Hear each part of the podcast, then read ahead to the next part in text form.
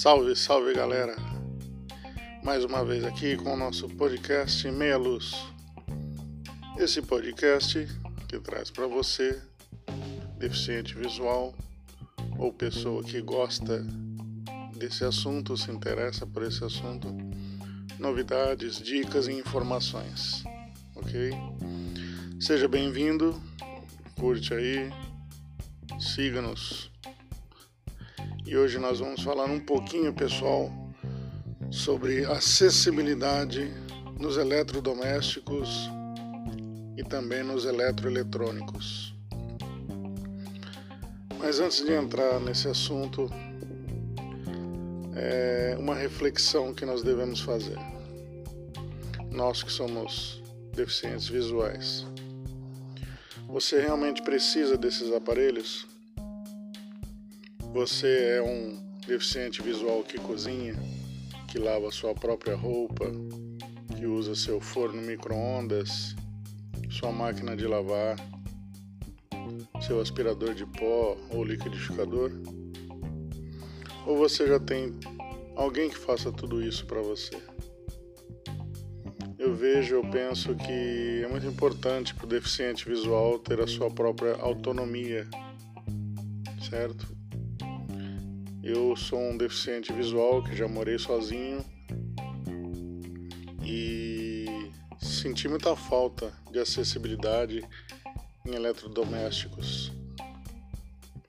Já nos eletroeletrônicos a coisa uh, anda bem melhor.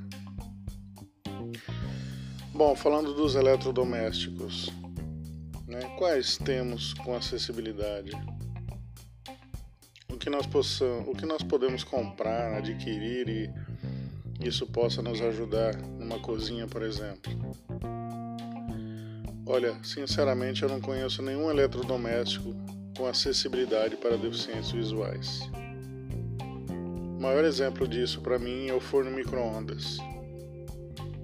É, sem os botões, né, fica muito difícil você identificar a função que você deseja usar. Né? Não temos também acessibilidade em máquinas de lavar, embora suas fases mudadas no botão nos ajude bastante.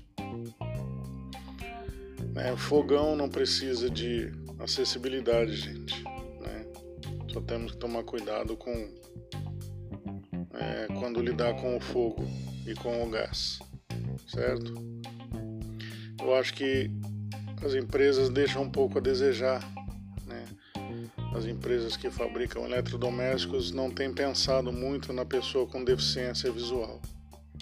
Devemos lembrar que somos contribuintes, né? pagamos nossos impostos, cozinhamos, comemos, compramos e precisamos é, ser lembrados né, por essas empresas na hora de colocar um produto no mercado.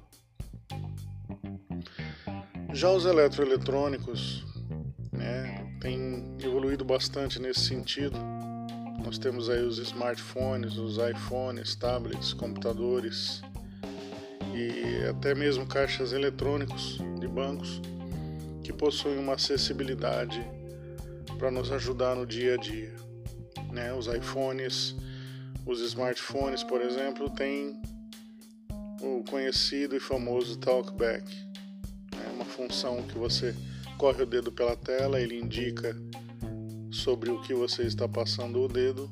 Uma vez indicado, você bate duas vezes e acessa o seu ícone desejado, o seu aplicativo desejado, o texto que você deseja que seja lido e outras funções.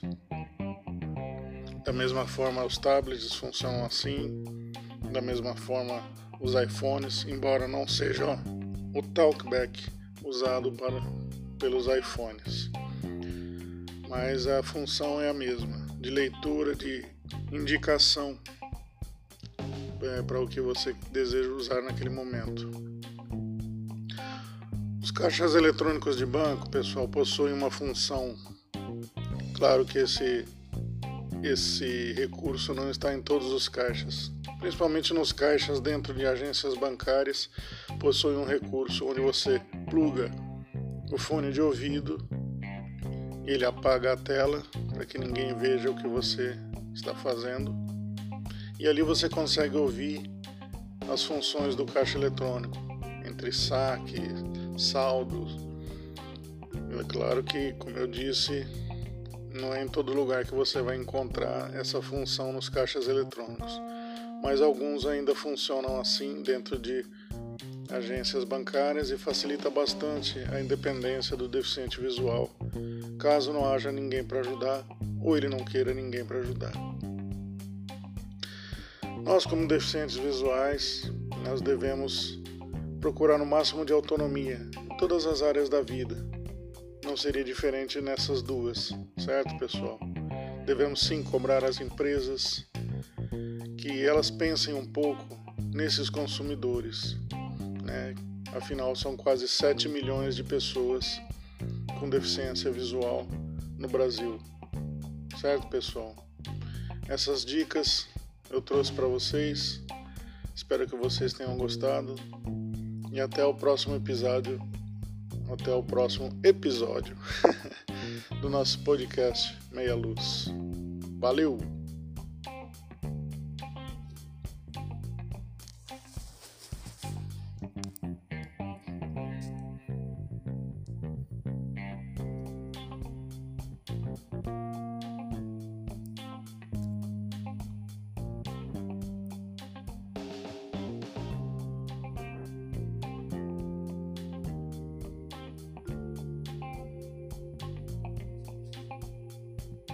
Thank you.